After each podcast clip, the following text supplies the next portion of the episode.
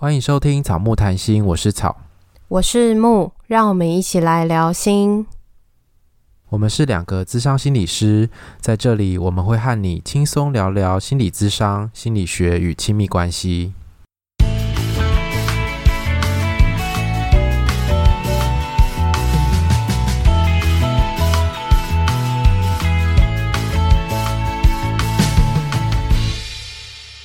本集音乐由 OU Music 提供。神父，我要忏悔，我不是神父啊。你是神母吗？好像没有神母吧？那应该要叫什么？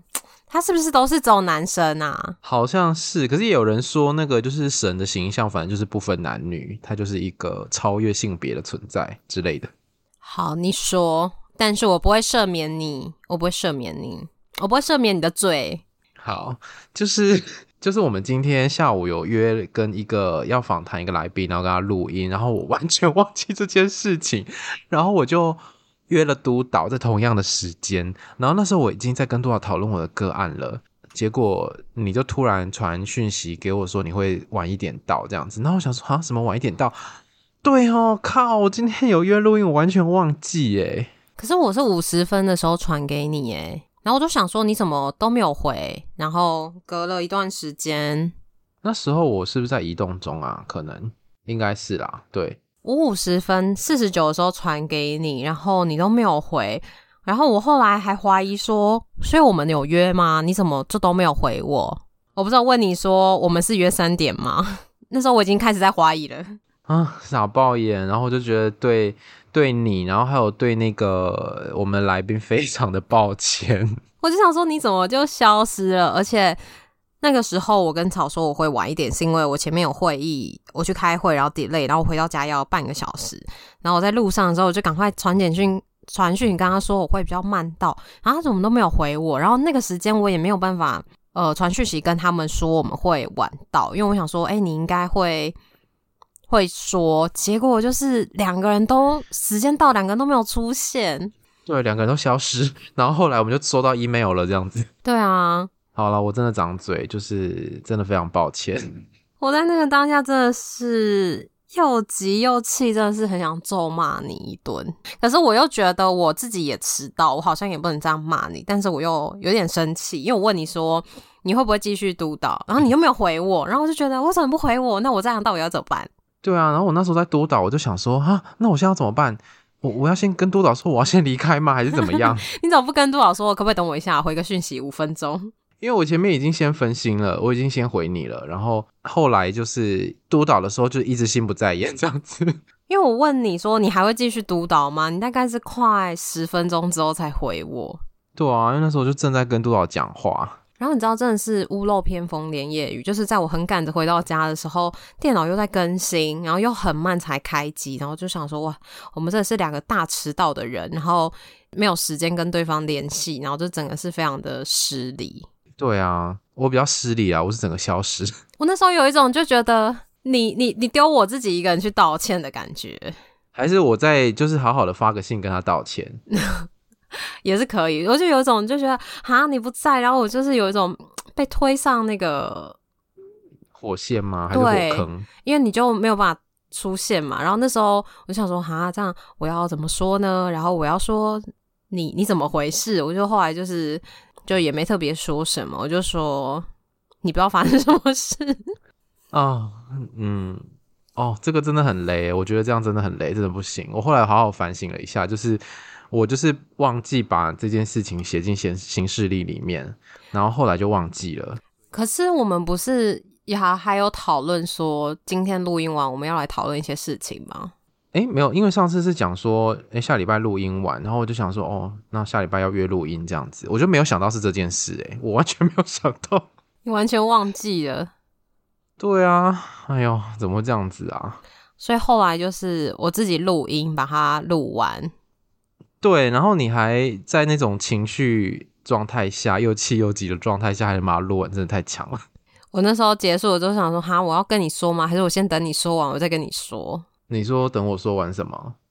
等你先传讯息跟我说，我再跟你说，还是说我要直接告诉你说，哎、哦，我觉得你这样子有点过分哦。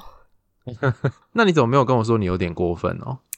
其实我觉得不是有点，就我觉得是蛮过分的，但又能够理解，因为你也不是故意的。可是就那时候还是有一种，我觉得因为很急吧，就自己没有办法回复人家，然后就发现原本想说你会去，然后结果就两个人都不在的那种惊吓，真的是惊吓哎！我本来想说你应该会大骂我吧，结果居然没有。我那时候想说你怎么不骂我？所以你，你原先预期我会骂你？对啊，我想说这种这种大呆鸡、呆鸡大条应该会被骂吧，就是会被骂很惨。可是其实也隔了有一点久了，就大概过了两个小时之后。对啊，所以就可能也就没有那么气了。对啊，然后你那时候就跟我讲说你气自己，然后也气我，但现在没事，有顺利完成了这样子。我想说，哈，你干嘛不骂我？哎，我觉得很过意不去。我不骂，我不骂你，反而对你觉得很奇怪。那你骂我，我还心里觉得好过一点。那你现在不要骂一下。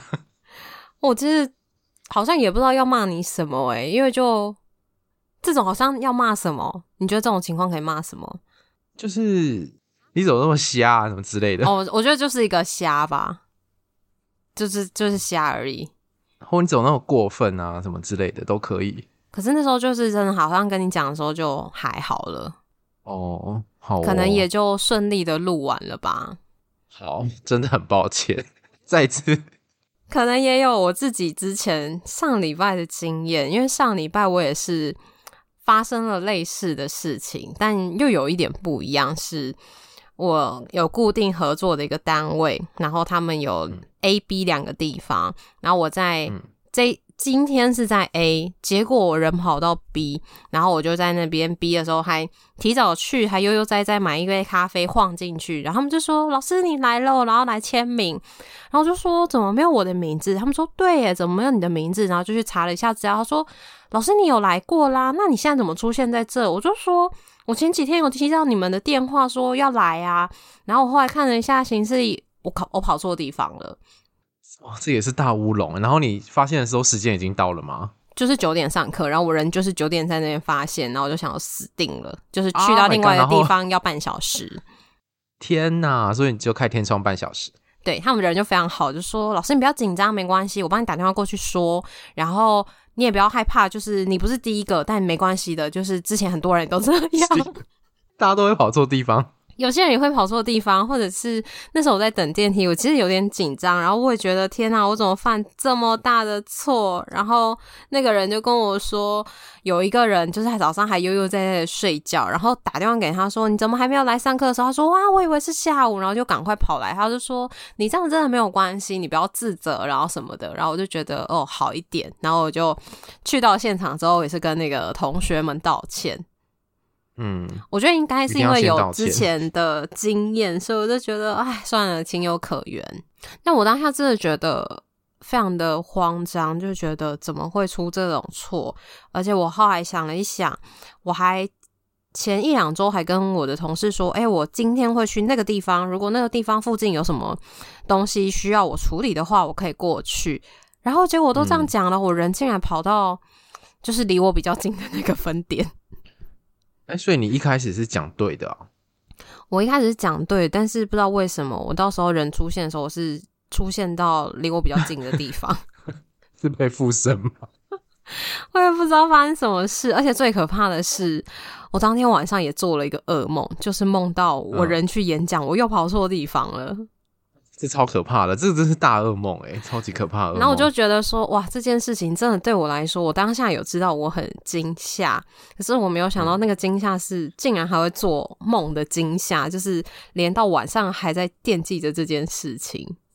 天哪，这样，我觉得其实我觉得其实蛮感动的，就是就是虽然说你当时也很气嘛，然后其实你有让我知道你的情绪，可是你也有。选择用比较温柔的方式对我，虽然说这真是个天大的错误。我进步了，这样不是？我就觉得这个好像是你以前有那个经验，然后你知道那个感觉，而且很近啊，那个不是故意的，对对对。上周你也不愿意这样子，就上周而已。对，上周。然后我是上周，上周不知道上周几，然后你是今天，所以其实还隔不到一个礼拜，那个时间非常的近。嗯。所以好像很很快的，就是可以理解对方的发生一个大惨案，但是那个心情是其实也不用你骂，我自己就会觉得非常 guilty。好，然后大家如果想知道是哪一集的话，就是密切锁定。就是如果只有听到只有木的时候，你就知道那个时候就是草放鸟的那一天。所以这集要先上，是不是？对，这集要先上啊，这样大家才。才要期待是哪一集，然后大家听的时候可以听一下我有没有在生气，然后我有没有就是很紧张，然后再压压抑我的情绪这样。其实我不知道。好，我等一下来剪的时候我就知道了，我再跟你讲。好，所以我们今天其实是一个非常闲聊的一集，因为觉得事件发生要赶快把握那个 记忆最深刻的时候，赶快录一下。啊，我跟大家分享，我最近去看了一部电影，叫做《妈的多重宇宙》。这部电影我觉得非常的厉害，它算对我来说算是一个神作等级的电影诶，就是它各方面啊，不管是呃美术特效啊，或者是里面讲的内容，然后还有它用的题材，我就觉得都是非常厉害的，完美结合在一起的那种作品。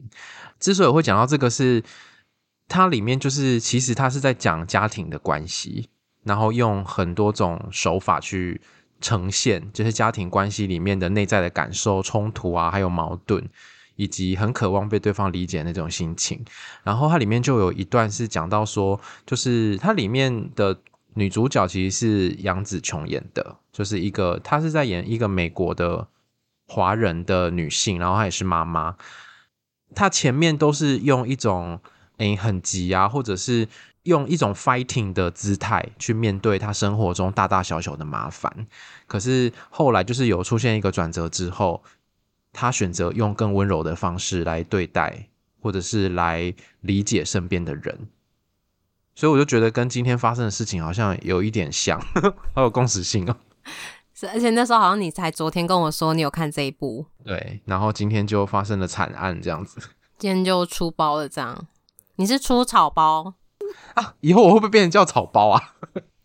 不要再迟到就好了，不要再忘记，这个是大遗忘。真的好，我要努力的提醒自己。好，然后重点呢，就是这部电影在我们这一集上线的时候，应该还在上映吧？大家有兴趣可以去看一下。好，然后我们今天来念留言，周两则。对，最近有两则新的留言，那我来念第一则是。有一个听众想跟我们说两周年快乐。他说听了第一百一十九集之后，就赶紧来留言。本人在新加坡有参加线上的见面会，有开了视频一阵子，后来太害羞就关掉了。不过很开心可以看到草木的真人，草木真是太太太 friendly 了。拜托不要封麦好吗？本听众一定会努力赚钱抖内给你们好吗？你们真的超棒，一定要继续听下去。谢谢你们两周年快乐。好像结婚两周年哦，就讲过，听到两周年还是觉得有一种结婚两周年的感觉。也可以是交往两周年啊，但是我们没有。对啊，有主持人合作两周年。好，然后第二个留言是，同样呢也是听了一百一十九集来留言，然后他说他有填了问卷，但是当天没有来，当天是在准备研究所的资料。然后他说呢，好险这一集的诞生才能够听到他的提问的回答，真的感动以及感谢。好，然后 blah blah blah，在考试的期间听我们的 podcast 就更认识社会现实的样貌，越听越觉得，嗯、心理师这个行业跟美好的理想真的不同。不过还是要很谢谢我们的产出，当他不念书的时候，听到我们的声音，会觉得哦，原来大家以前也都是这么努力走过的。让自己不会那么孤单，而有毅力的坚持下去。然后这个听众的那个标题是来留言了，不要封麦啊啊啊！崩溃的感觉。对，大家是很怕我们封麦吗？没有啊，没有大家，只有两个人。然后你刚刚不是讲说，那我们以后就录给这两个人听就好了。现在都不能听，以后就这两个人私讯我们领连接这样。好啦。所以留言就大概这样，感谢大家，就是一直听我们的节目，到现在我们也做了两周年了，其实真的很快。我觉得最近好像有一种，我们好像比较没有那么步调那么快的感觉，因为库存又没了，然后讨论好像也比较少。对，最近比较少跟你联络。那你最近在干嘛？很忙，最近很忙哎、欸。忙什么？我不知道，我最近个案好多哦。你是说白天的吗？白天就是我现在早上基本上都去学校兼职嘛，然后就都排满，然后下午也都是一大堆的个案，然后那个假日还要办活动，所以就很忙哎、欸，就是马不停蹄，然后假日也都没有休息，就是一个礼拜又过完了，然后一新的一周又要开始，我就觉得看我都没有休息哎、欸。假日办活动真的太累了，没错，但是就是趁年轻，可能还有点体力的时候 做一点事情。然后好像我们 IG 私讯有一个讯息讲到的，也会跟刚刚听众的留言有一点像，那我们就一起稍微聊一下好了。他说：“我是最近受到草木谈心吸引的。”大学生今年即将毕业，并有考虑往心理咨商领域发展。听了我们的节目之后，有几个问题想要问我们。第一个是在我们。聊到第十二集的时候，还好久好久以前了。曹有讲到心理咨商这个领域好像市场饱和了，不过现今社会促使人们有越来越多心理咨商的需求，同时也越来越多人认识心理咨商的重要性和效益。那我心理咨商的市场到底是饱和了呢，还是很有市场发展的潜力？然后想要问问我们对于这件事情的看法。嗯，应该说，我身边很多人知道我是心理师的时候，都会跟我讲说：“哦，现在很多人都有忧郁症呢，很多人需要你们这个未来应该很有出路什么之类的，就会这样讲。”可是我那时候其实毕业之后开始工作，我就发现，诶，其实市场是饱和的，所以我两年前在第十二集的时候才会这样子讲，就觉得其实市场已经饱和，也就是说，那时当时候是觉得。刚从研究所毕业的社会新鲜人，其实不太容易找工作，因为每一年释出的职缺大概就那几个。像是我们智商心理师，很多人都会往学校去嘛，所以其实每每年学校开的职缺就那样。所以那个时候确实是觉得市场是饱和的，就是好像供过于求了。心理师每年产出好多，可是其实市场的需求并没有这么大。那现在呢？现在我觉得好像渐渐有一点。不一样的感觉，因为我觉得这两三年，慢慢的会开始看到，第一个是智商所越来越多间，不管是在哪一个县市，其实都像雨后春笋般的一直在开新的。然后我包含我也是在这一波里面开了一间新的。然后就会发现，哇，竞争对手好多。然后也有观察到，蛮多领域其实也开始跟心理智商合作，例如说司法界啊，或者是现在心理师也会往监狱、往看守所那边去做矫正性的个案。然后不要说以前啦，以前就是有蛮多那种社福团体也是需要做心理智商的嘛，比如说家暴性侵啊，就是或者是弱势的家庭这种，都会需要进心理智商的协助。我觉得还有更多更多的领域是我们可能正在跨进去，然后正在有一些跨界的结合。呃，比如说像企业啊，企业现在也越来越多人开始重视员工的心理健康。然后像是你之前有分享过那个消防的嘛，消防那个我觉得在十年前应该是真的很少人做吧，就是关于消防或是警警察、军人的心理健康，很少人做。但是近几年，我都觉得渐渐的都有在重视这些东西，所以我觉得就是我们去触及的领域越来越多元，所以我们可以去的地方就不再只是学校或者是社福团体，然后临床心理师也不会只在医院，所以大家其实都在往各自不同的方向，很像是在扩展的感觉吧。又或者是那个市场，可能看你想要怎么样的市场，就是要很辛苦、很辛苦的生活，应该也还是活得下去。可是如果说要像其他的工作一样，是一个正式的职缺、稳定的待遇，像公务员那样，我觉得是没有办法的。因为像你说的矫正单位啊，那些它其实都是一个约聘的职缺，一年一聘，那之后会不会聘，其实你根本不知道，所以就会有一种。流动率很大的感觉，很多地方就是你会看一直在真人，或者是很常有真人的讯息。没错啊，我跟你说，我最近就是有认识一个也是心理师，然后他原本是在也是监狱类的那种机构工作，因为他的那个监狱类就是是可以用承揽的，就是说，比如说呃，我们这间智商所去把那个。监狱的心理师的职缺包下来，然后由我们这边派心理师过去，这样。然后呢，他原本已经进入了那个地方开始工作了，然后两个月后，他的这个工作被其他的单位标走了，所以他就失业了。我觉得很多都是一个比较没有保障的工作，就像我们现在的工作其实也是没有保障的。就像你虽然在兼任，但是如果哪一天学校没有钱，他不聘你，你其实就也没工作了。没错，没错，真的。对，所以就会看你想要的工作形态是怎么样子，然后市场一定都还有，但是有的时候是一个很现实的情况，是你的前辈可能比你更有资源。他们可能比你更先卡进去，或者是，诶，当你看到这个商机的时候，如果你没有人脉，然后或者是你有经济压力的话，你其实卡不进这个位置里面。我觉得那个人脉啊，或者是专业的经验、专业的知识，其实都是很重要的。所以就是进这一行之后。才会发现，哎，其实不是只有做专业的事情就好，有时候你也是要去认识更多的人，然后你才会有更多不同的发展的机会。如果有经济压力的话，那也会很辛苦。对，我觉得像我们现在的工作形态，坦白说，会比我们之前在专任的时候赚的多一点，但是相对的也不稳定，就是你要去度过那个个案比较少，或者是像是我在学校嘛，学校就有寒暑假，寒暑假就没有钱。